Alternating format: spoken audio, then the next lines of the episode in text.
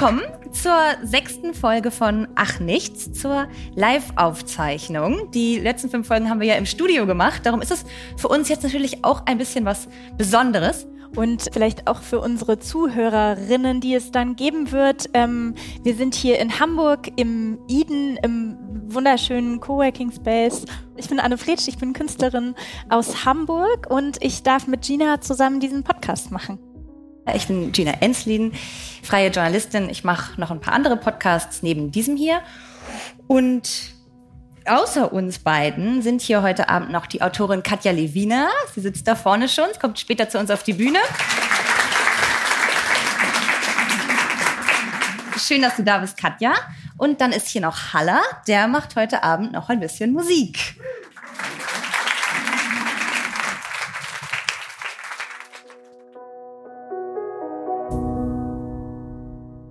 Dann kommen wir ja zum Inhaltlichen für heute Abend, zu unserer sechsten Folge. Und es kommt jetzt sozusagen, das Thema kommt daher, dass wir jetzt ja in fünf Folgen über das Schweigen in Beziehungen gesprochen haben und das Schweigen im zwischenmenschlichen Raum sozusagen, ähm, wo das Schweigen halt auch bedeutet, dass etwas nicht ausgesprochen wird. Und wir hatten das Gefühl, okay, aber in all diesen Situationen oder um in diese Situationen zu gehen, müssen wir eigentlich mit einem bestimmten Wissen über uns selbst kommen. Und darum müssen wir ehrlich zu uns selber sein, also auch das Schweigen uns gegenüber brechen. Und um dieses Schweigen soll es heute gehen und um die Frage, was verschweigen wir uns eigentlich selbst? Wie können wir uns das sagen, auch wenn es keiner hört? Und ähm, können wir uns verändern? Und wie kriegen wir es raus in the first place? Weil hat ja gute Gründe, dass wir uns das nicht erzählen manchmal.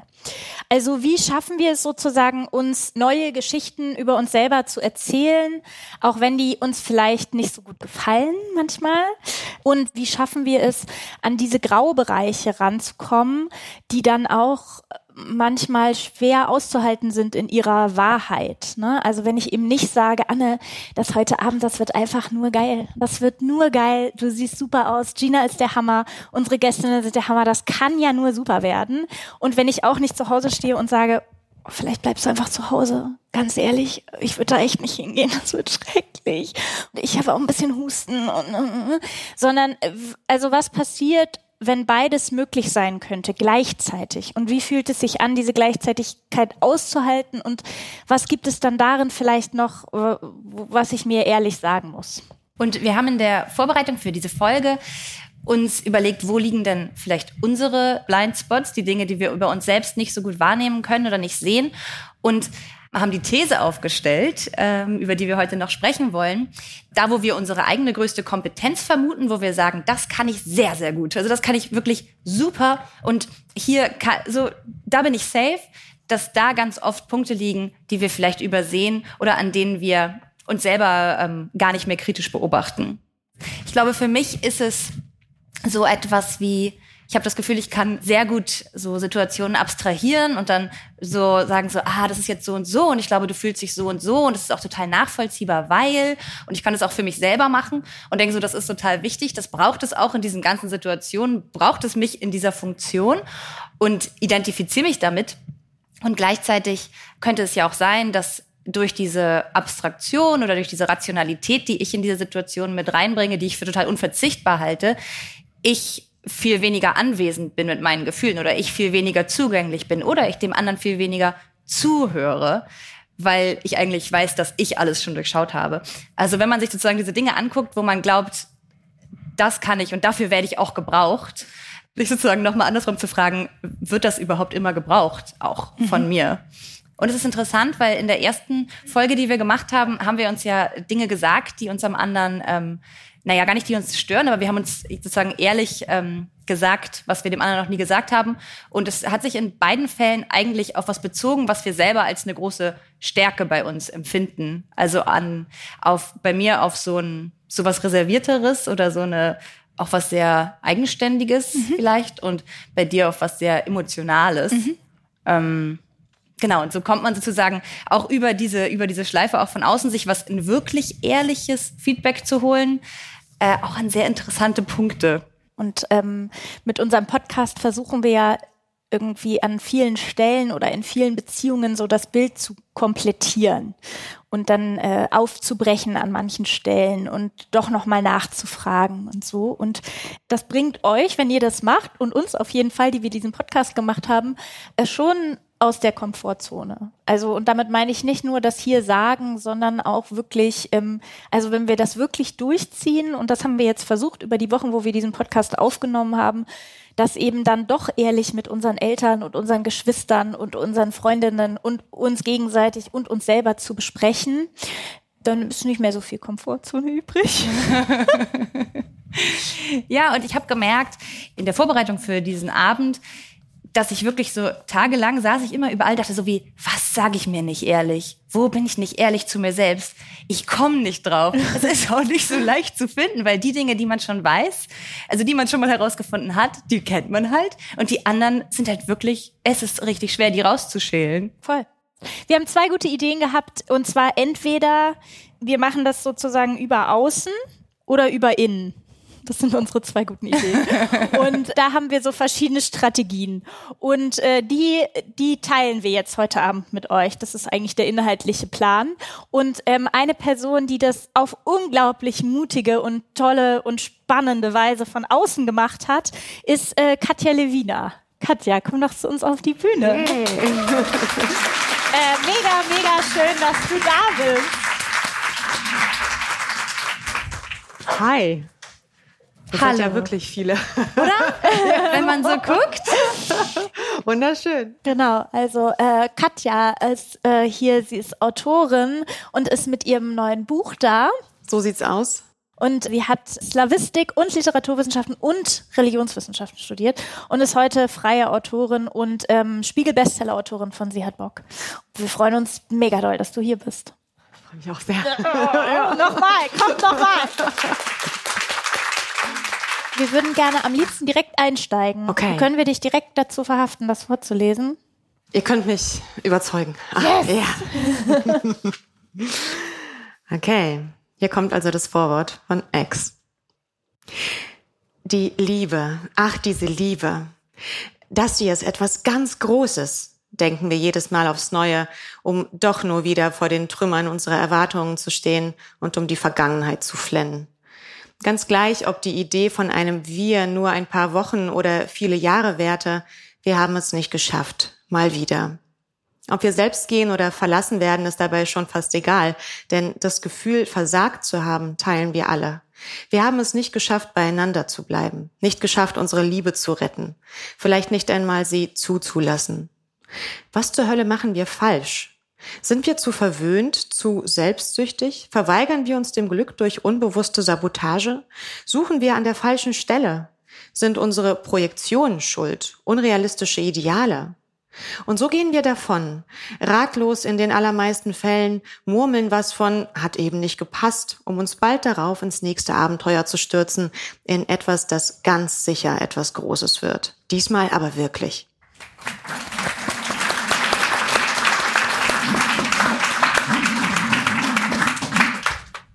Danke, Katja. Was du gemacht hast, ist ja eigentlich, dass du das Schweigen gebrochen hast mit all deinen Ex-Freunden. Nur du hast es zumindest versucht. Hm? ich, ich Soweit es geklappt hat. genau. Und dabei hast du irgendwie versucht, was über dich selbst herauszufinden. In dem Buch geht das dann quasi in so Passagen, die sich jeweils, also so Kapitel, die immer einen Ex-Freund behandeln und dann vermischt sich das auch so teilweise so ein bisschen. Es gibt sozusagen auch einen Erzählstrang im Jetzt. Du gehst zurück durch all deine Beziehungen. Das ist natürlich für uns auch mit unserem Podcast ein gefundenes Fressen, uns mit deinem Buch zu beschäftigen, ähm, weil es genau um diese Frage uns ja geht. Wie können wir mehr mitnehmen und mehr Ehrlichkeit, bei dir ist es eher die Ehrlichkeit von außen, also das, das, was dir von außen zugespielt wird, wie können wir mehr davon annehmen und es so integrieren, dass, dass wir für die Zukunft was davon haben, würde ich sagen. Und ich würde ehrlich gesagt mir wünschen, dass wir jetzt gleich noch einen Teil hören. Oh, direkt. Ja. Okay. ähm, Vielleicht magst du das jetzt ganz kurz thematisch einleiten. Genau, ich um, umrande das kurz. Und zwar befinden wir uns immer noch ähm, ganz am Anfang des Buches. Äh, wir sind zwar schon über das Vorwort hinaus, aber ähm, wir sind jetzt in der Situation, in der ich einen meiner Ex-Freunde wieder treffe. Es ist ein, es ist kein Zufall, es ist ein geplantes Date und es ist der Mann, der mir schon zweimal innerhalb einer sehr großen Zeitspanne das Herz kolossal gebrochen hat. Und wir treffen uns quasi jetzt nach etlichen Jahren schon wieder. Ich im höllischsten Liebeskummer. Ähm, ihr kennt alle diese Liebeskummer-Momente, wo man sehr gerne irgendwelche Ex-Freunde, Freundinnen anruft, um dann zu hören, wie es dann eigentlich gerade so geht. genau, also das ist, das ist der Moment. Und ähm, ich habe außerdem kurz vorher eine, eine Diagnose bekommen über eine Herzkrankheit, wo die Lebenserwartung Lebenserwartung auch so, so unbestimmt ist. Und ich bin, ich bin in so einem, in einer Situation in meinem Leben, wo irgendwie alles gerade so ein bisschen vor meinen Füßen wegbricht. Und ähm, wir treffen uns wieder und gehen auf eine Geburtstagsparty. Wir haben schon miteinander geschlafen. Nur also wir haben den Part quasi gleich zu Anfang hinter uns gebracht und sind dann zum Geburtstag gegangen. So ist es also, wenn man endlich spricht. Die zweite Wahrheit kommt ans Licht. Die der oder des anderen. 16 Jahre lang ging ich durch mein Leben in der Gewissheit, von ihm sitzen gelassen worden zu sein. Brutal verlassen. In seiner Geschichte bin ich diejenige, die brutal gewesen ist. Und ich fürchte, er hat recht. In diesem Moment begreife ich, dass die Geschichten, die ich mir über mich und meine Beziehungen, all die anderen Beziehungen in meinem Leben erzähle, nur zu einem Teil stimmen, und zwar zu meinem. Auf dieser Seite sind die Dinge sonnenklar. Natürlich, ich habe Fehler begangen, Charakterschwächen bewiesen, schlecht gewählt zuweilen, auch das. Doch wenn es je ein wahres Opfer gab in meinen Erinnerungen, dann war das sicher ich. Aber wie war es wirklich? Noch während ich auf Paolos Schoß sitze, beschließe ich, ihn allen zu schreiben. Allen wichtigen Ex-Männern meines Lebens. Vielleicht bin ich wirklich nicht so gut im Führen von Beziehungen, wie ich dachte. Aber jetzt werde ich wenigstens endlich rausfinden, wieso.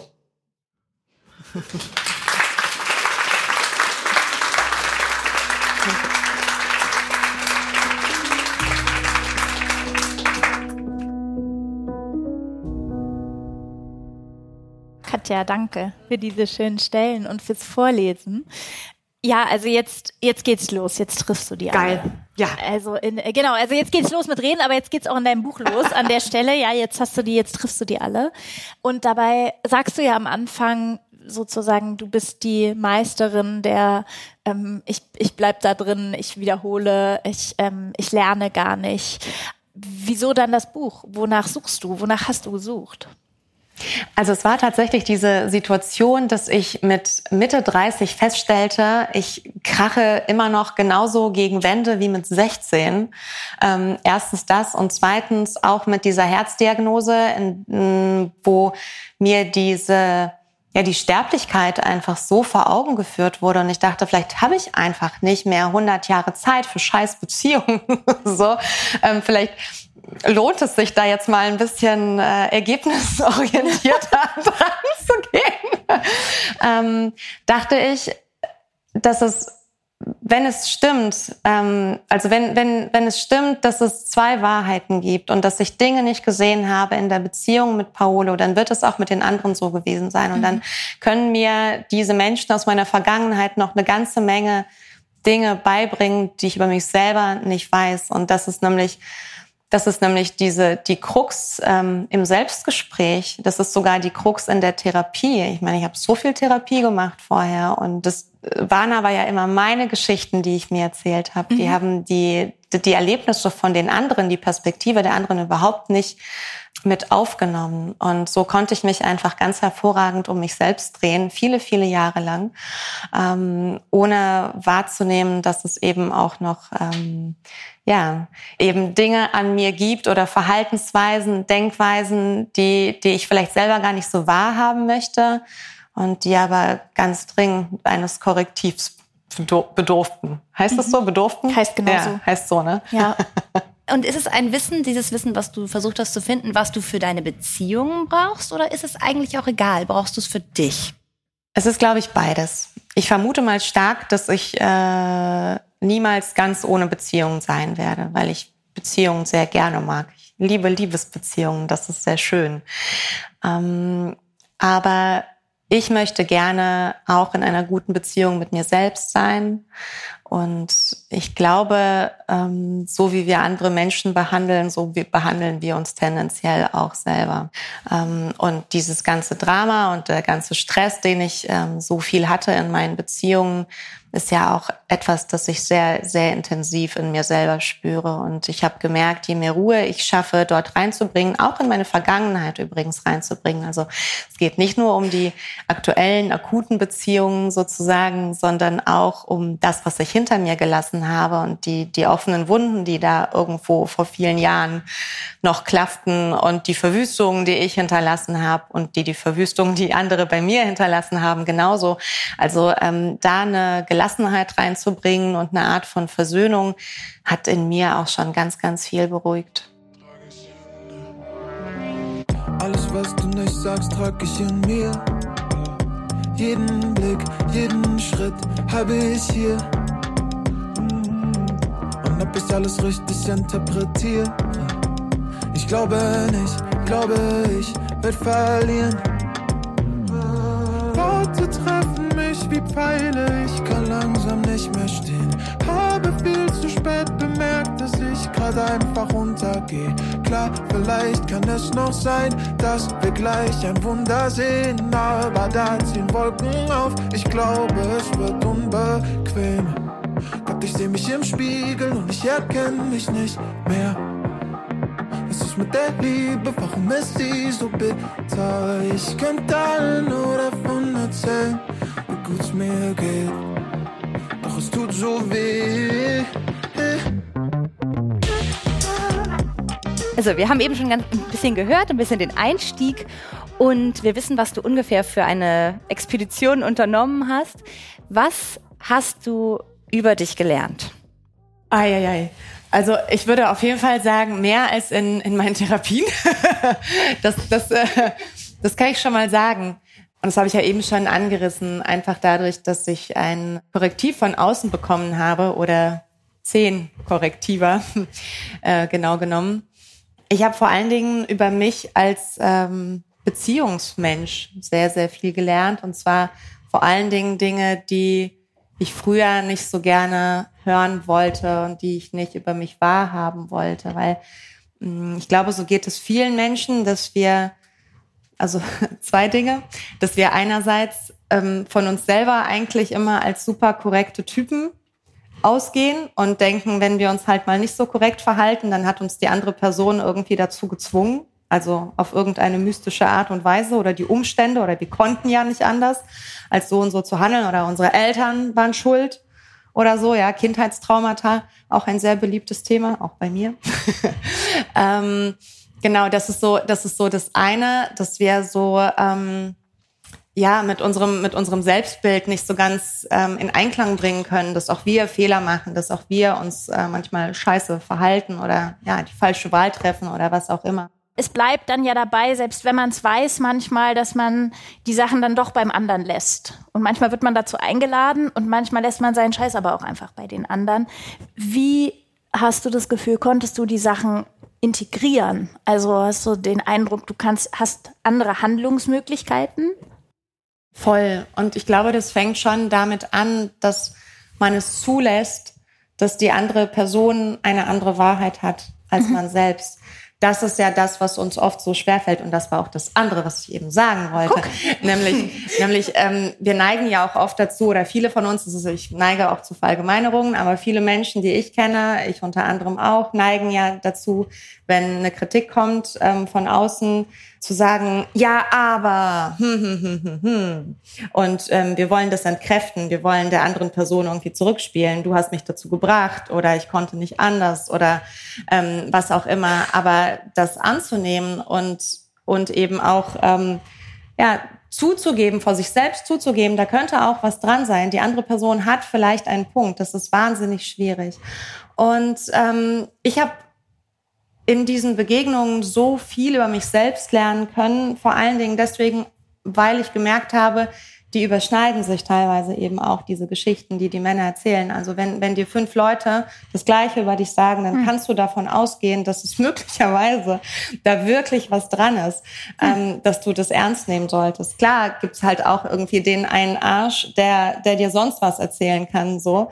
Ähm, musst du möglicherweise nicht ernst nehmen. Aber wenn es Überschneidungen gibt, Obacht. Obacht. Und ähm, so war das. Ähm, und ich habe so viele wirklich destruktive Muster an mir selber festgestellt.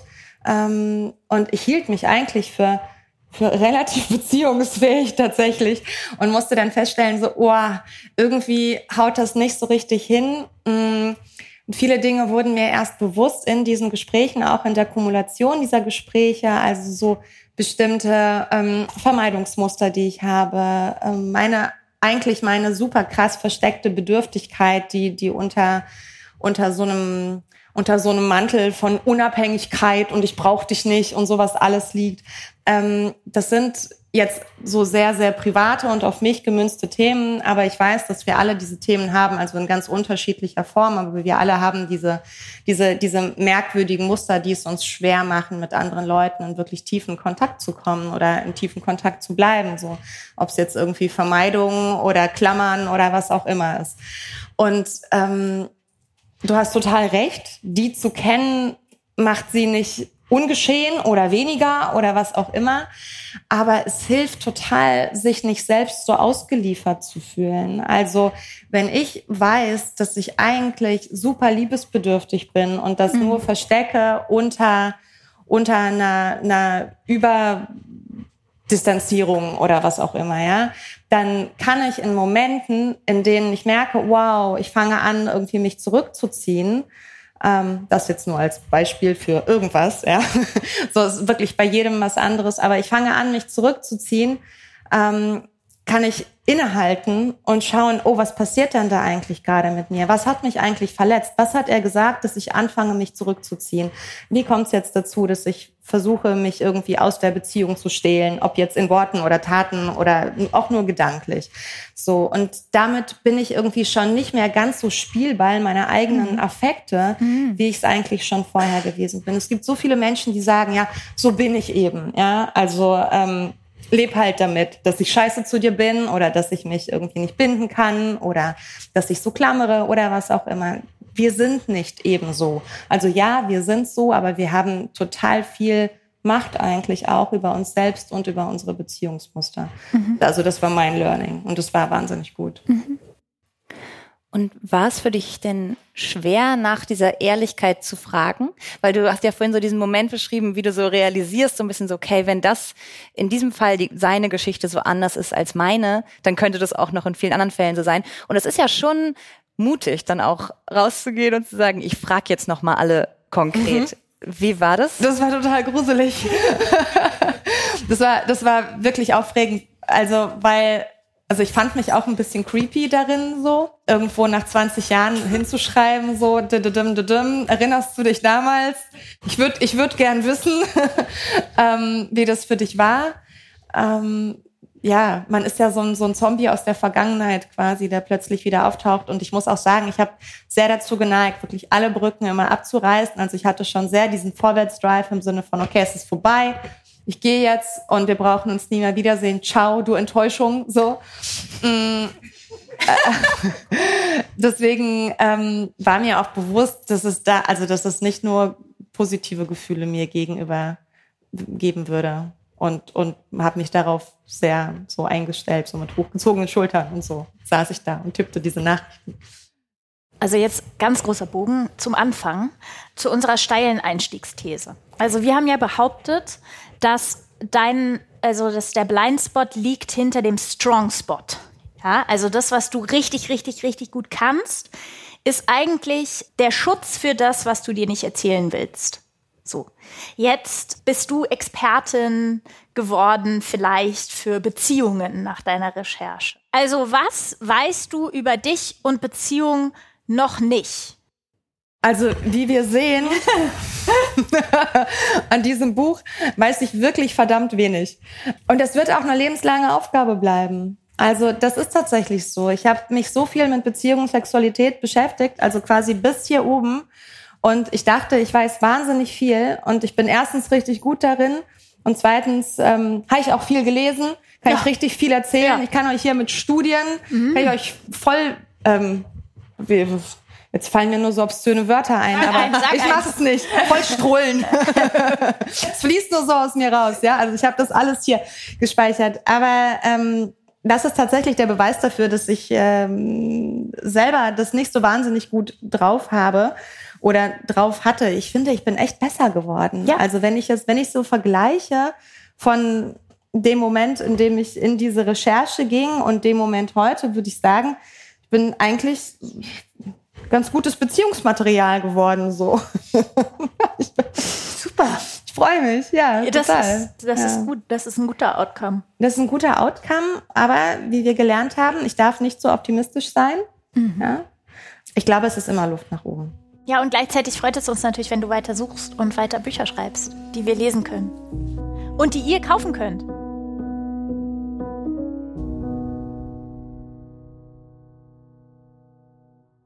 Bevor wir jetzt äh, sozusagen in einen sehr wichtigen Gesprächsblock kommen, wo wir nämlich ähm, brainstormen mit euch zusammen, wie man an die Sachen denn jetzt eigentlich rankommt, weil wir sind ja alle nur für Strategien und Selbstoptimierung hier, würden wir gerne fragen, ob du noch mal was lesen mhm. kannst. Wir haben hier nämlich noch mhm. Blog Felix. Warum nicht Felix? Jawohl. Nicht, dass es vor Felix nicht schon andere gegeben hätte. Typen, mit denen ein paar Wochen lang was lief. Ein bisschen knutschen, ein bisschen Händchen halten, manchmal sogar ein bisschen verknallt sein. Mit ihm war es womöglich nicht viel anders und dennoch beginne ich mit ihm und niemanden sonst. Denn Felix himself ist der Entdecker meiner Klitorisperle. Und auch wenn garantiert in Kürze jemand anderes darauf gekommen wäre, dass es die gibt, vielleicht ja sogar ich selbst, werde ich ihm für immer dankbar sein, wie routiniert er seine Finger anleckte, um zwischen meinen Beinen für Furore zu sorgen. Felix und ich sind sogar schon Facebook befreundet. Schließlich haben wir zusammen Abi gemacht. Ein ganzer Haufen Menschen verbindet uns. Eine lange gemeinsame Zeit. Aber sonst eigentlich nichts. Kein bisschen Kontakt. Was willst du denn wissen, Kati? fragt Felix noch am selben Nachmittag, nachdem wir Job, Beziehungsstatus, Kinder und Haustiere behandelt haben. Zu mehr als Telefon konnte ich ihn nicht überreden. Eigentlich wollte ich ihn in zwei Wochen treffen, wenn ich mit den Kindern für ein paar Tage bei meinem Vater im Westen wäre, wie jedes Jahr in den Sommerferien. Im Osten, dieser kleinen Kneipe, in der wir als 16-Jährige rumhingen. Kölsch kostete eine Mark 80. Es war das billigste Getränk auf der Karte. Wir tranken es wie Wasser. Der Boden schwarz-weiße Schachbrettfliesen. Ich musste ihn oft angucken wegen zu viel Kölsch. Und nun, als unser Treffen schon abgemacht war, sagte Felix, er möchte doch lieber nicht. Schließlich sei ich nicht gerade die beste Beziehung seines Lebens gewesen. Und vermutlich sei das noch eine Untertreibung. Alles will ich wissen, sage ich. Ich erinnere mich an fast gar nichts. Das wundert mich nicht. So hast du dich auch verhalten, als hättest du harte Drogen genommen oder so. Ich habe schon damals gedacht, was bringt einen Menschen dazu, so zu werden? Seine Stimme hat die gleiche Melodie wie früher. Scheiße, jammern. Ich hätte das eigentlich jetzt auch noch so Kölsch vortragen müssen wie er. ah, das wäre schön gewesen. Gleiche tiefe Kölscher Einschlag. Mir wird warm. Ich strenge mich an, kratze, wühle durch mein Inneres. Wie? Wie war ich denn geworden? Ich finde nichts. Entschuldige, sage ich vorsorglich. Ich war bestimmt ein Biest damals. Bis heute bin ich das, zumindest manchmal. Genau das ist ja mein Problem, aber das sage ich nicht. Stattdessen sage ich, weißt du noch, wie alles angefangen hat?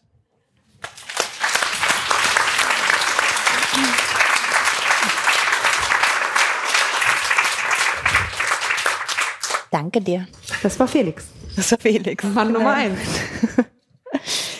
Genau, wir wollen jetzt von hier eigentlich so ein bisschen auf die Frage, wie kommen wir denn jetzt daran, wenn wir jetzt nicht so viele Ex-Freunde haben zum Beispiel? wie kommen wir denn jetzt daran?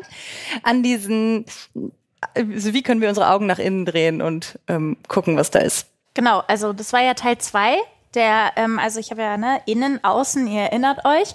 Also wie kommen wir von innen ran? Gibt es irgendeine Möglichkeit? Du hast vorhin gesagt, Katja, dass ein Grund war, dich auf die Suche zu machen auch die Diagnose und die Konfrontation mit so einer wirklich realen Endlichkeit. Also das, das zum Beispiel, auch wenn es natürlich krass ist, dass du in dieser Situation bist, ist das natürlich eine Art von Strategie, also sich die eigene Endlichkeit so bewusst zu machen und von da neu zu überlegen oder von da neu zu justieren oder eben bewusst machen zu müssen. So. Genau. Und vielleicht habt ihr ja noch weitere Strategien oder andere Strategien, wie das sozusagen von innen so hergestellt werden kann. Also ich finde zum Beispiel, oder ich habe im Vorhinein auch überlegt, was sind bei mir so Strategien. Und ich habe zum Beispiel das Gefühl, dass Disziplin eine ganz, ganz große Hilfe ist, an diese Informationen zu kommen. Und zwar jetzt nicht so äh, immer morgens um neun aufstehen und dann ganz viel arbeiten, Disziplin, sondern zum Beispiel habe ich angefangen, jeden Morgen kalt zu duschen. Das ist super, weil man will niemals kalt duschen. Also man hat nie Lust, man denkt nie so, oh geil, jetzt noch mal kalt, sondern man denkt immer so, ich denke immer so, auf gar keinen Fall. Und sozusagen immer diese Überwindung zu machen, weil ich das mal entschieden habe und dabei zu bleiben und mir sozusagen, also und ich weiß, das ist gut für den Körper und pipapo. Und es ist ja auch wirklich nicht schlimm. Es ist nur so kalt und dann ist schon wieder warm. Und das sozusagen aber trotzdem jeden Morgen zu machen und sich selber darin zu vertrauen, dass ich das mache, no matter what, auch wenn ich Schnupfen habe und auch wenn ich keine Lust habe und so weiter. Das hat so eine Art Verbindungstür geöffnet zu mir selber, die auch an anderen Stellen dann diszipliniert sein kann, wenn sie weiß, dass da am Ende was steht, was für mich wertvoll ist. Also die sozusagen auch, die, das ist die gleiche Verbindungstür, durch die ich gehe vor schwierigen Gesprächen weil schwierige Gespräche fühlen sich genauso an wie eine kalte Dusche. Oder vor Jobaufgaben, die mir bevorstehen. Das ist ja, das ist ja wie so eine Art ähm, Verlässlichkeit zu spüren, ne? Sich Voll. selber gegenüber auch in eine Verantwortung. Voll. Und so eine Abmachung einzuhalten. Und eben nicht so eine Abmachung, die so total äh, absurd ist, sowas wie ich gehe, sowas wie ich gehe einmal die Woche joggen oder so. ähm, sondern so eine, so eine Verlässlichkeit, äh, so eine Abmachung, wo man sagt, die, die schaffe ich. Also ich fand das interessant in der Vorbereitung. Wir haben ja auch darüber gesprochen, dass es für dich ähm, war es ja sehr klar, dass du Strategien hast und du konntest sie auch sofort benennen. Ähm, und ich glaube, dass dem halt oft auch eine sehr intensive Auseinandersetzung vorausgeht oder sehr ein bestimmter Druck, auch Strategien zu finden. Und für mich war das im Gespräch äh, ein bisschen unangenehm, weil ich das Gefühl hatte, ich habe keine Strategien. Also ich habe weder was gefunden, wo ich nicht ehrlich zu mir bin, noch hatte ich Strategien, das herauszufinden. Und es war so ein bisschen in dieser Vorbereitung so ein, okay, ich habe ehrlich gesagt anscheinend keine Ahnung. Ich hm. weiß es gar nicht.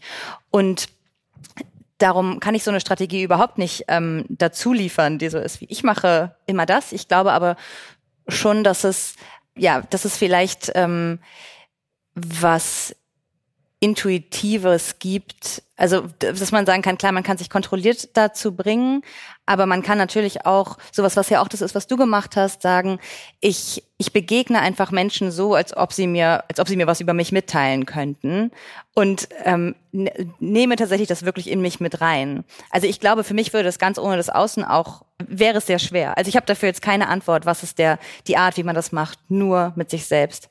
Und es ist so ein bisschen, äh, finde es ein bisschen unangenehm, weil ich so denke so, ich muss doch eine Strategie haben.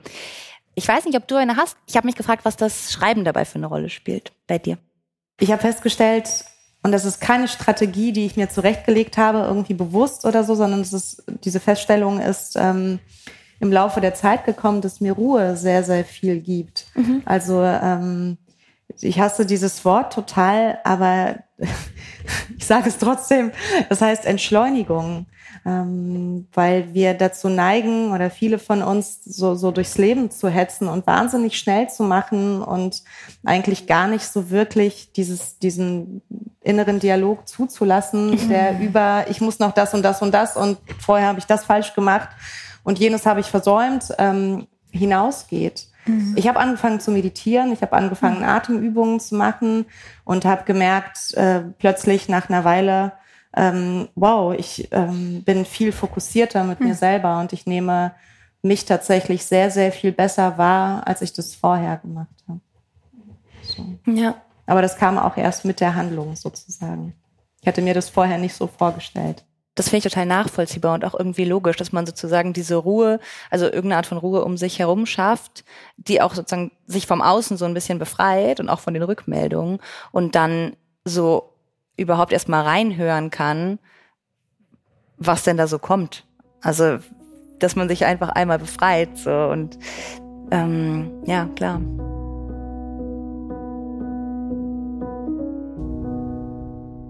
Unser ganzer Podcast geht ja ums Thema Schweigen.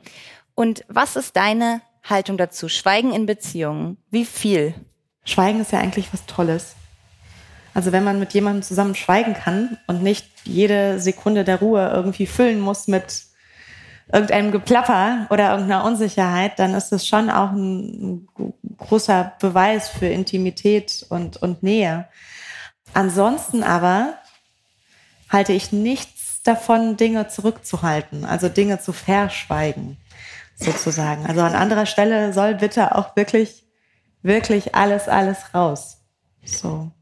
Ich habe darüber letztens ein Gespräch mit meinem Freund geführt, der, der irgendwie meinte, so, ja, wenn du mit einem anderen schläfst, dann will ich es am liebsten gar nicht wissen.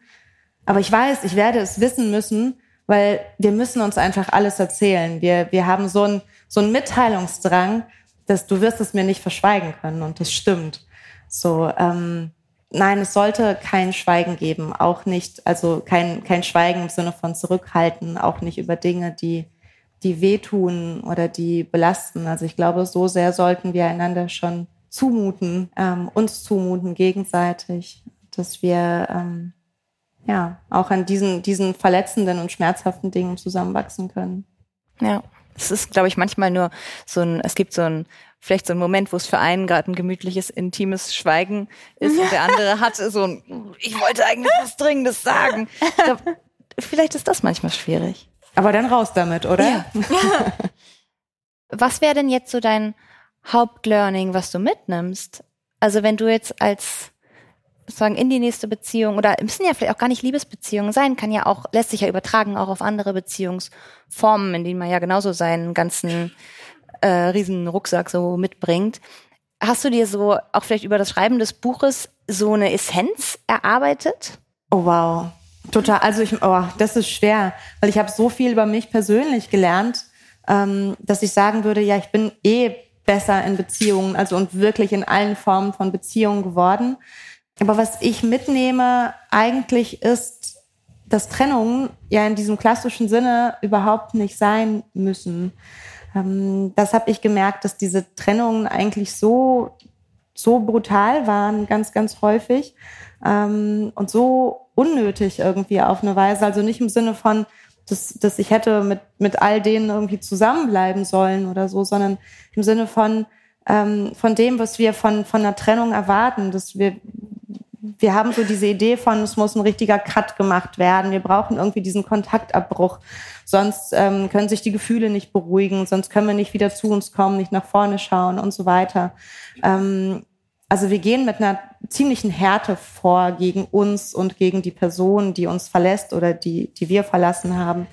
Ähm, und das ist etwas, wo ich merke, das, das will ich anders machen in Zukunft. Ich stelle mir vor, dass es dieses harte Auseinandergehen eigentlich gar nicht mehr geben soll in meinem Leben, sondern, sondern irgendwie so ein smoothes Auseinandergleiten, weil das habe ich mit, mit einem Ex-Freund ähm, so schön zusammen gelernt oder von ihm gelernt, dass die Liebe ja eigentlich nicht aufhört eigentlich. Ne?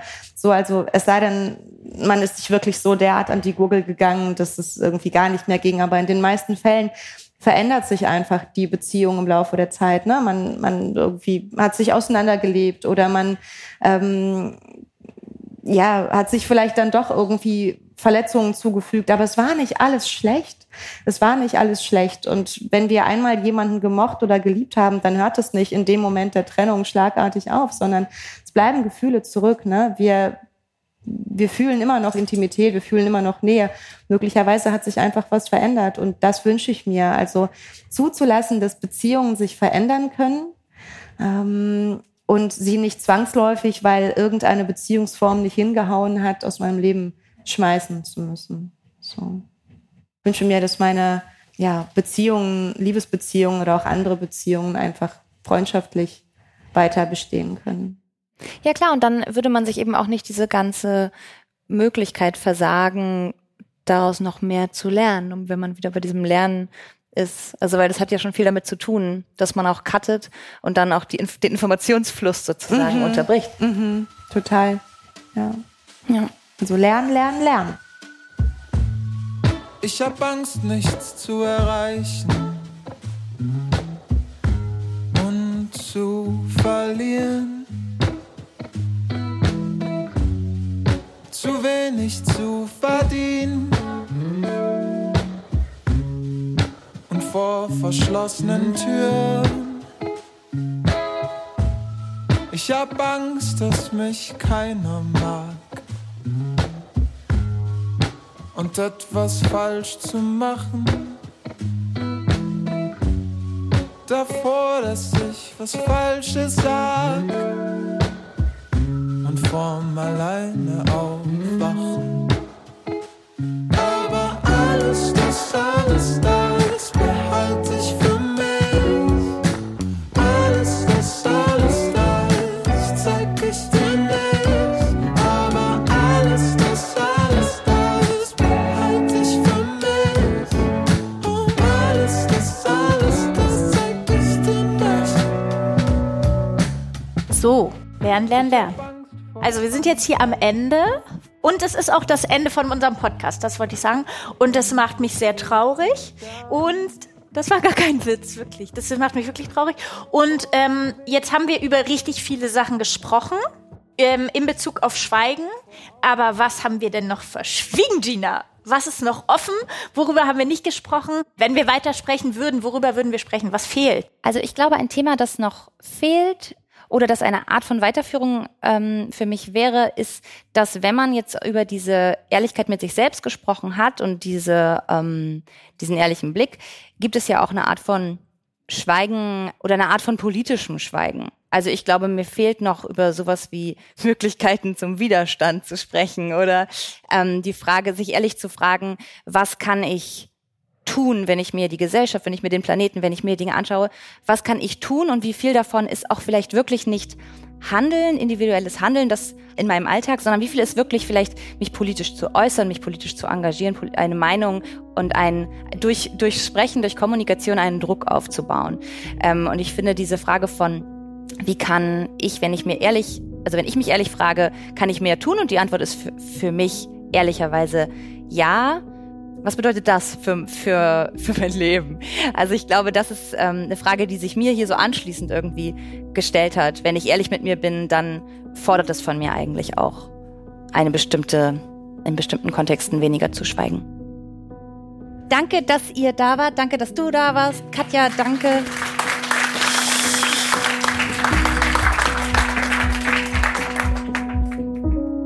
Und zum Schluss hätten wir noch einen Podcast-Tipp. Eat, Read, Sleep, der Bücherpodcast von NDR Kultur. Der klingt weniger nach Rezension im Feuilleton, vielmehr reden da drei Hosts mit Spaß und Leidenschaft über das, was sie selber gelesen haben. Jedes Mal ist auch ein Autor oder eine Autorin zu Gast und, wie der Titel vermuten lässt, spielt auch das Essen eine Rolle. In jeder Folge gibt es ein ganz besonderes Gericht aus einem der vorgestellten Bücher. Also, Eat, Read, Sleep findet ihr überall da, wo es Podcasts gibt und vor allem in der ARD Audiothek. Ach, nichts. Warum wir manchmal schweigen. Ein Podcast von ARD Kultur und NDR für den Creators Wettbewerb, produziert von Stereotype Media.